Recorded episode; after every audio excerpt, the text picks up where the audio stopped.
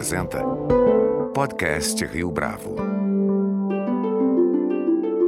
Este é o podcast Rio Bravo, eu sou Fábio Cardoso. A Academia Científica da Royal Society elegeu o cientista climático Carlos Nobre, um dos principais pesquisadores que estudam a floresta amazônica, como seu primeiro membro brasileiro desde que o imperador Dom Pedro II se juntou ao grupo no século XIX. Em entrevista ao nosso podcast, além de falar sobre o significado dessa nomeação, Carlos Nobre apresenta em detalhes as causas e as consequências das mudanças climáticas climáticas, alerta para o ponto de não retorno em relação ao desmatamento da Amazônia e critica a desconexão entre a vontade popular de preservar a floresta e as políticas econômicas para aquela região. Professor Carlos Nobre, é um prazer tê-lo aqui conosco no podcast Rio Bravo. Muito obrigado pela sua participação. Eu que agradeço, muito obrigado pelo convite. Professor, na sua avaliação da Royal Society, ação, para além do reconhecimento de sua trajetória acadêmica, o que a nomeação apresenta neste momento de mudanças climáticas e aumento do desmatamento na Amazônia?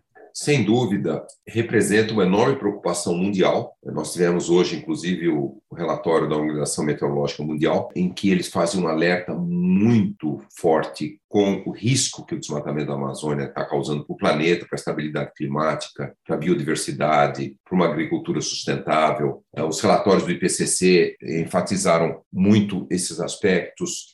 Nós produzimos e lançamos durante a COP26 o relatório do painel científico para a Amazônia, 1.300 páginas que nós reunimos 240 cientistas de todo o mundo, dois terços da Amazônia, lideranças indígenas, cientistas, e nós mostramos isso com toda clareza. A ciência está mostrando o risco que nós temos se nós não conseguirmos realmente, rapidamente, zerar os desmatamentos em toda a Amazônia, zerar a degradação, zerar o uso do fogo. Então, esse é o maior desafio que os países amazônicos já enfrentaram, se nós quisermos, de fato, salvar a Amazônia e preservar a Amazônia e, e mudar muito o padrão de desenvolvimento da Amazônia, mudar de uma forma de uma agricultura expansionista para um sistemas econômicos que preservem a floresta. Eu avalio o prêmio da Royal Society, ele tem muito a ver com a percepção global da comunidade científica, os membros atuais da Royal Society que votaram, que votam. Esse ano eles elegeram oito membros estrangeiros, eu fui um deles. E realmente é uma sinalização que a ciência mundial está muito preocupada com o destino da Amazônia. Então, como eu trabalhei, venho trabalhando há mais de 40 anos com relação à ciência amazônica e tenho alertado muito dos riscos que a floresta corre, eu acho que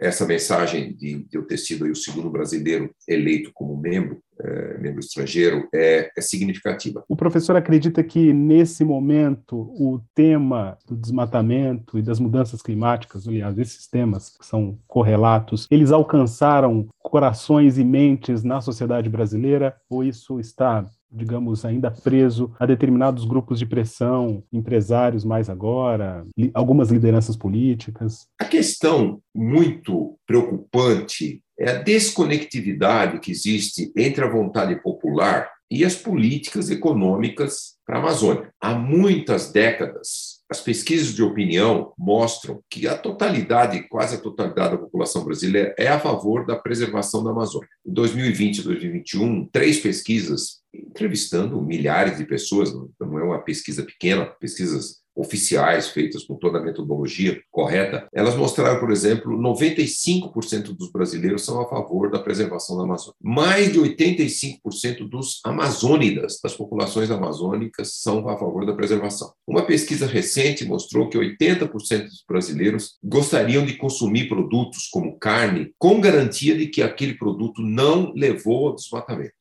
É uma questão muito curiosa, por que, e essas pesquisas já existem há mais de 20 anos, por que, que a vontade do povo brasileiro de preservar a Amazônia ela não é refletida na maioria das políticas públicas e não é refletida na maioria das iniciativas de um setor atrasado do agronegócio, que é um setor que luta permanentemente pela expansão das áreas de agronegócio. Eles estão muito mais preocupados em expandir a área do agronegócio do que realmente em ter um agronegócio preservacionista, um agronegócio que defende a agricultura regenerativa, de alta produtividade. Eles ainda estão inseridos naquele modelo muito antigo que vem desde os colonizadores portugueses aqui no Brasil, que é a posse da terra é um valor maior do que uma agricultura produtiva pode produzir. A posse da terra que eles querem. Então, esse é, um, é uma briga que existe há séculos no Brasil, que fez a degradação, o desaparecimento de 80% da Mata Atlântica, já de 50% do Cerrado, mais de 50% do Pampa, então mais de, de 55% do, da Caatinga e já afetou 35% da Amazônia, aí 20% desmatado e uns 15% degradados. Então, esse é a visão, quer dizer, a visão do povo brasileiro, a preocupação que o povo brasileiro tem em preservar a Amazônia, ela não se reflete na postura de um setor do agronegócio, de um setor da mineração, quase toda a mineração na Amazônia atualmente é ilegal. E, nos últimos anos, nós temos visto um enorme crescimento do crime organizado na Amazônia. O crime organizado se conectou agora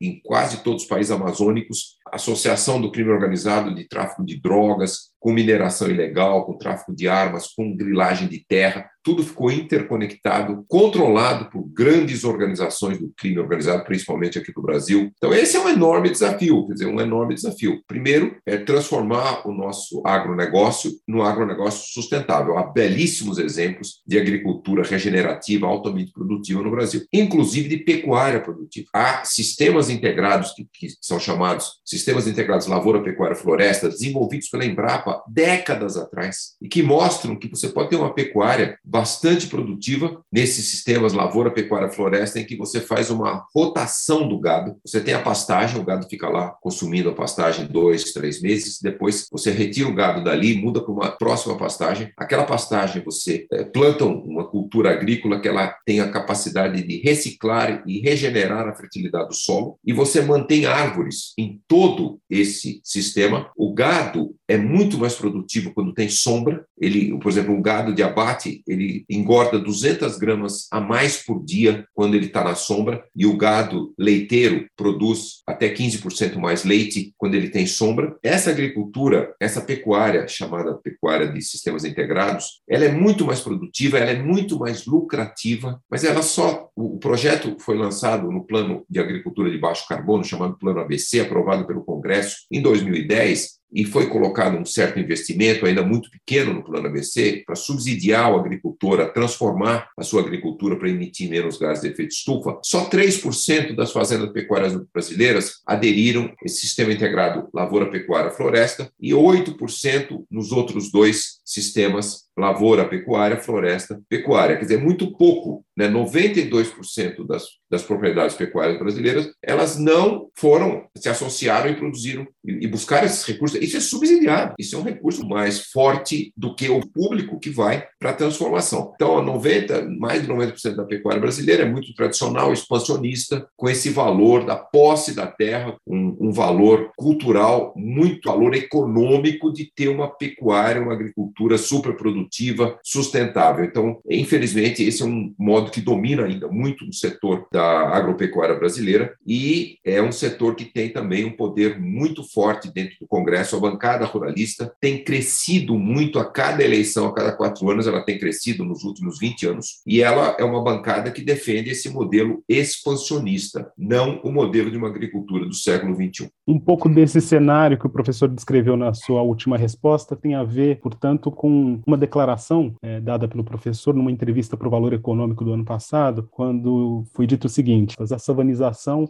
da Amazônia já está ocorrendo. A gente está chegando, então, num ponto de não retorno, professor? Nós estamos muito próximos do ponto de não retorno. Alguns cientistas acham que a gente já pode ter cruzado o ponto de não retorno no sul da Amazônia, norte de Mato Grosso, sul do Pará, porque ali a floresta, nos últimos anos, nos últimos 10, 15 anos, estudos científicos mostraram que a floresta ali se tornou uma fonte de carbono, ela não retira mais gás carbônico da atmosfera. As florestas globais retiram 30, 32% de todo o gás carbônico que as atividades, ela se tornou uma fonte humanas jogam na atmosfera. A floresta amazônica já chegou a retirar mais de 2 bilhões de toneladas de gás carbônico por ano em toda a floresta amazônica. Hoje, aquela região norte de Mato Grosso do Pará é carbono. A floresta, mesmo durante a estação chuvosa. Por quê? Porque aumentou muito a mortalidade das árvores ali. Árvores mortas decompõem, se decompõem e emitem o carbono para a atmosfera. E a estação seca, nessa região enorme, que vai lá desde a Amazônia, na Bolívia, até o Oceano Atlântico, Acre, Rondônia, norte de Mato Grosso do Pará, ela se tornou, a estação seca se tornou muito mais longa, cinco semanas mais longa do que era nos anos 70, mais quente e mais seca, 2 a 3 graus mais quente durante a estação seca, 15 a 20% menos chuva durante a estação seca, quer dizer, ficou mais seca ainda, mais quente mortalidade de árvores aumentando, perdendo carbono. Então, esse é um sinal que muitos cientistas acham que esse sul, ali, sul-sudeste da Amazônia, possa já ter passado o ponto de não retorno e que ali vai caminhar na faixa aí de 30, 50 anos para um ecossistema degradado, né? a gente chama, entre aspas, savanização. A, a savana tropical do Cerrado ela é muito rica em biodiversidade,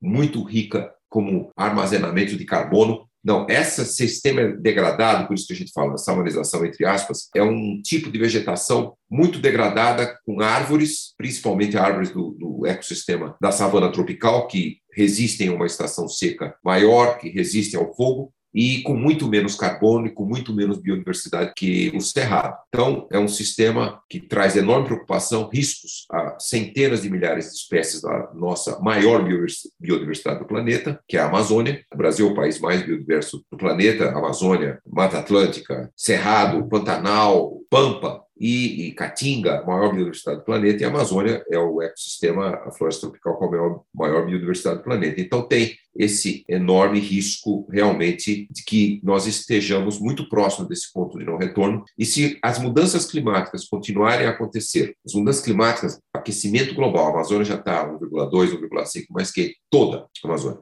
E as mudanças climáticas estão causando um aumento do número de extremos climáticos. Por exemplo, secas intensas, 2005, 2010, 2015, 16, 2020. A de 2015 e 16 teve a ver com o fenômeno El Niño no Oceano Pacífico Equatorial, que tradicionalmente era o que causava secas. E lá atrás, séculos passados, até no século passado, a gente só tinha uma mega seca com um mega El Niño. Nós tivemos um mega El Niño em 1998, foi o El Niño mais forte do século XX. Depois já nós tivemos o El Ninho de 2015 e 2016, ele já bateu o recorde do El Ninho de 1998, porque o aquecimento global também faz os El Ninhos ficarem mais fortes, faz também um fenômeno oposto ao El Ninho, chamado Laninha, que é o esfriamento das águas do Oceano Pacífico Equatorial, e o Laninha induz a chuvas muito excessivas na Amazônia. Nós tivemos o recorde de chuvas e de inundações na Amazônia em 2020, e estamos caminhando um segundo recorde, ou ele vai quebrar o recorde de 2020, ou ele vai ser o segundo lugar em 2021. Isso porque nós temos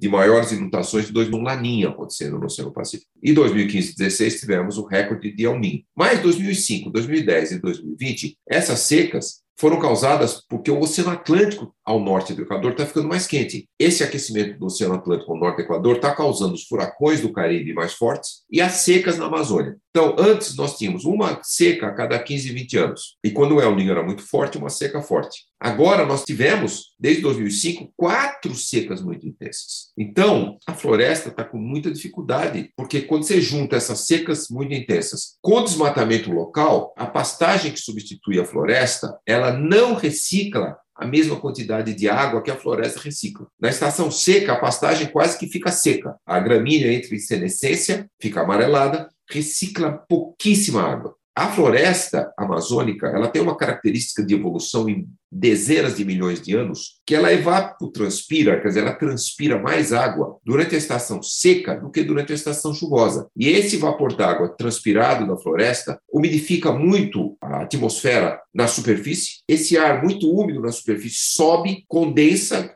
forma gotículas de chuva e chove. Então, a floresta é muito responsável pelas chuvas da estação seca. Por isso que a Amazônia tem uma estação seca tão curta e toda a estação seca na Amazônia nunca tem zero de chuva. Sempre marca do aquecimento global. E chove 30, 40, 50, 60 milímetros. Então, é a reciclagem da floresta. A pastagem da área desmatada da Amazônia não recicla água. Então, quando você soma mudança de redução de secas mais frequentes e mais extremas, é o ninho mais forte, Oceano Atlântico mais quente, induzindo secas mais frequentes e extremas, com o desmatamento local, diminuindo a reciclagem de água durante a estação seca, essa é a combinação horrível, pervertida, vamos dizer assim, sinergística do aquecimento global, fenômeno global, com a mudança de uso da terra local, desmatamento, substituição por pastagens, que está levando a esse aumento da duração da estação seca e ao risco desse, entre aspas, savanização. Então, é essa a grande preocupação que nós temos é, e ela é verdadeira que nós estamos vendo isso acontecer e, infelizmente, os desmatamentos aumentando a cada ano na Amazônia, lá corta um monte de árvore, a degradação florestal. Quando a gente olha a Amazônia, nos últimos 20 anos, a área degradada foi até maior que a área desmatada. A área desmatada não foi pequena, não. E a degradação começa muito com o roubo de madeira, né?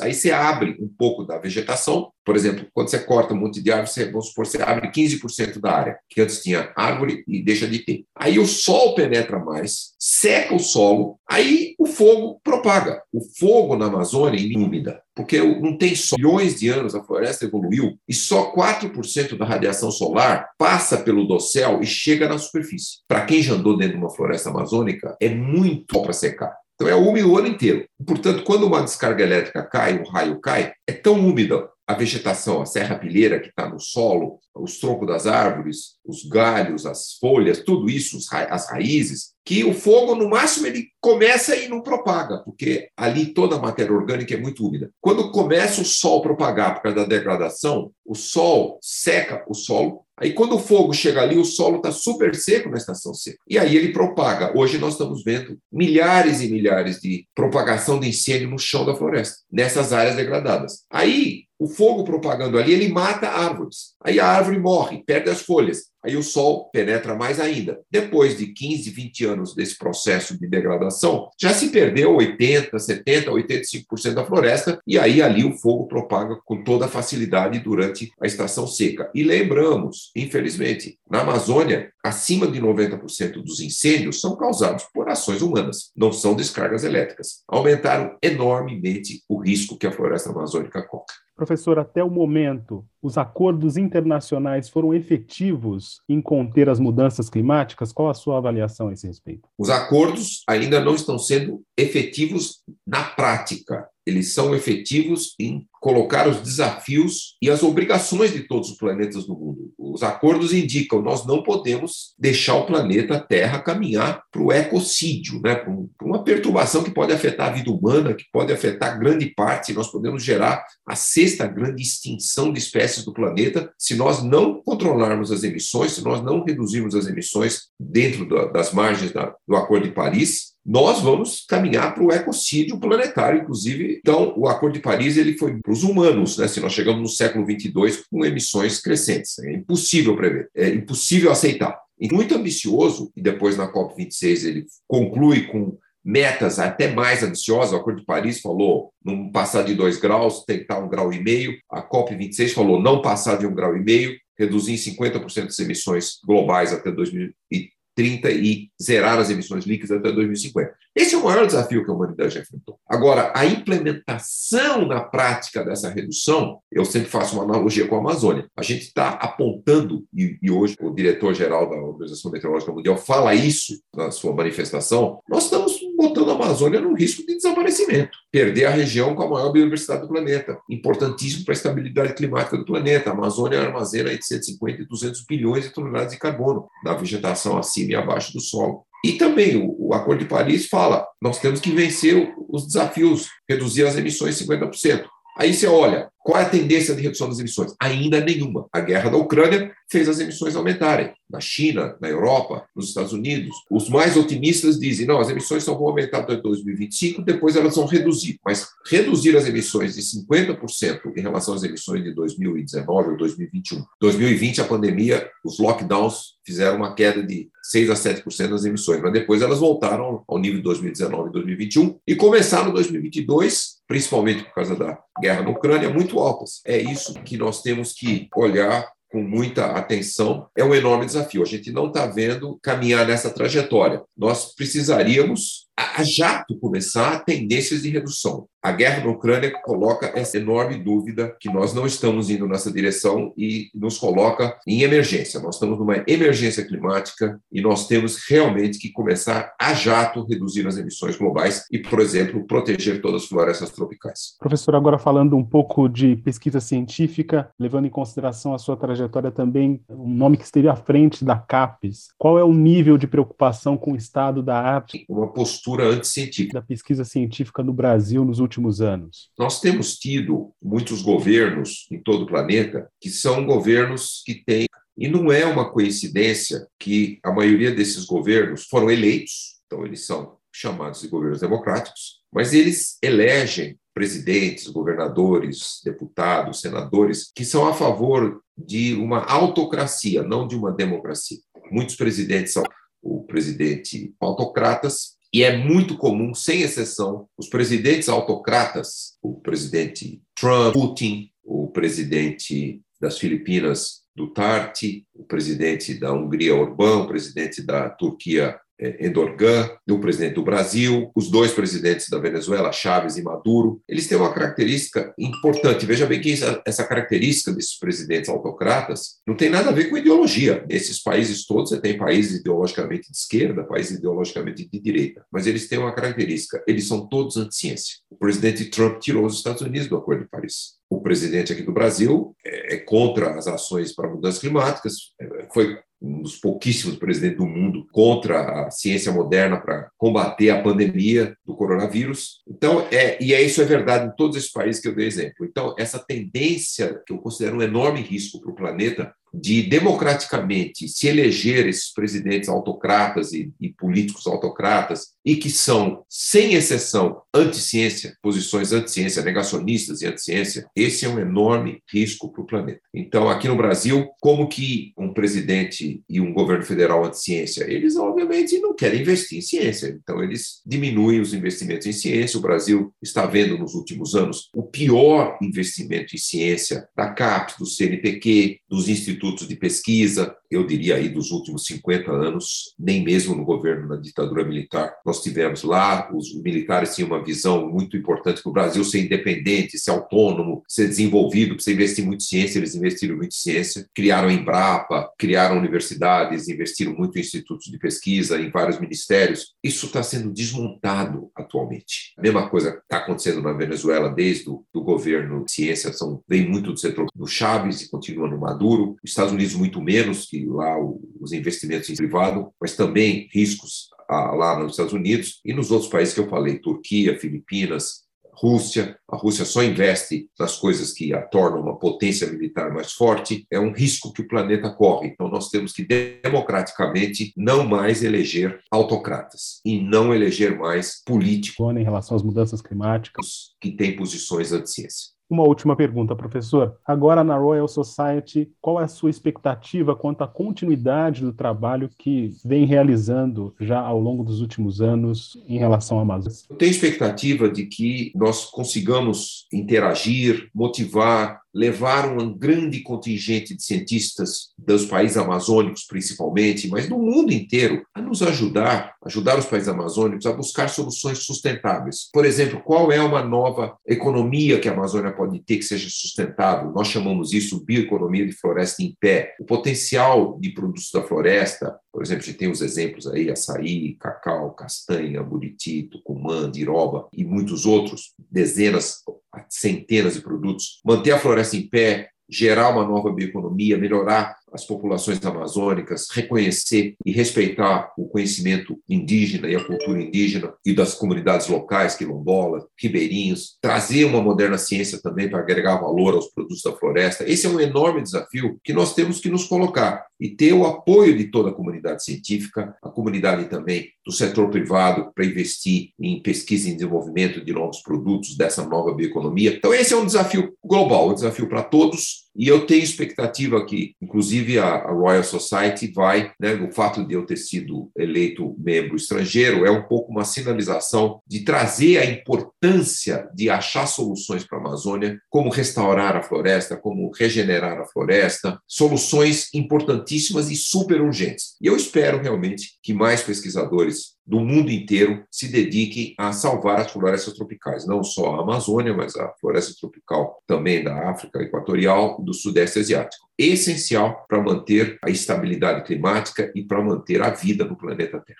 Professor Carlos Nobre, muito obrigado pela sua entrevista aqui ao podcast Rio Bravo. Eu que agradeço a oportunidade. Até a próxima. Este foi mais um podcast Rio Bravo. Você pode comentar essa entrevista no nosso perfil do Twitter, arroba podcast Rio Bravo ou no Facebook da Rio Bravo. A nossa lista completa de entrevistas está disponível no Apple Podcasts, no Deezer, no Google Podcasts, formatos. no SoundCloud e no Spotify. E no aplicativo O Guia Financeiro, além dos nossos podcasts, você encontra muito mais conteúdo sobre o mundo da economia em diversos